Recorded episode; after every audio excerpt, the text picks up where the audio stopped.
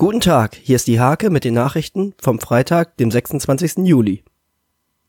In der Holtdorfer Kindertagesstätte herrscht Platznot. Die Stadt will jetzt für rund 424.000 Euro einen Schlaf- und Wickelbereich anbauen sowie den Eingangsbereich erweitern.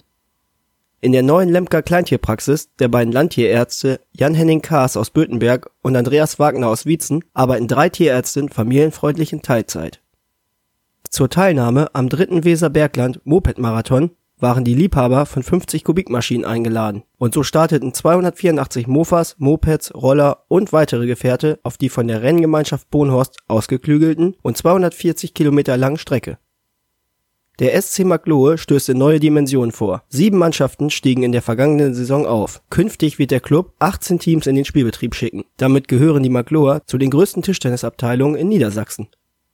Als Marathonläufer hat Wolfgang Hoffmann einst die gesamte Welt bereist, ist auf allen fünf Kontinenten gelaufen. Das gleiche Kunststück hat er nun ein zweites Mal geschafft. Aufgrund einer Verletzung ist Wolle Hoffmann 2002 auf das Golfen umgestiegen und hat nun wiederum auf allen Kontinenten gespielt.